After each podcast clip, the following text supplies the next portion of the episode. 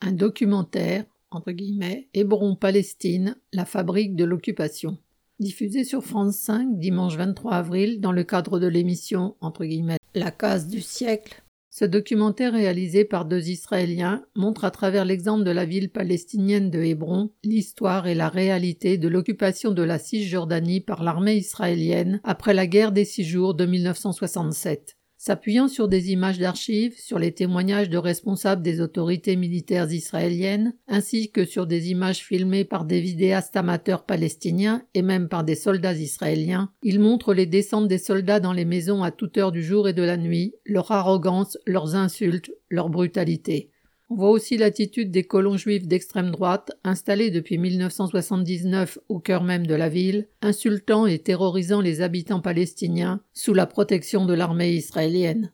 Le documentaire reconstitue ainsi les étapes qui ont conduit, depuis les premières années d'une occupation qui se voulait entre guillemets invisible, à la mise en place d'un appareil de répression de plus en plus féroce contre la population palestinienne visible jusqu'au 30 octobre 2023 sur le site internet de France 5. Paul Sorel.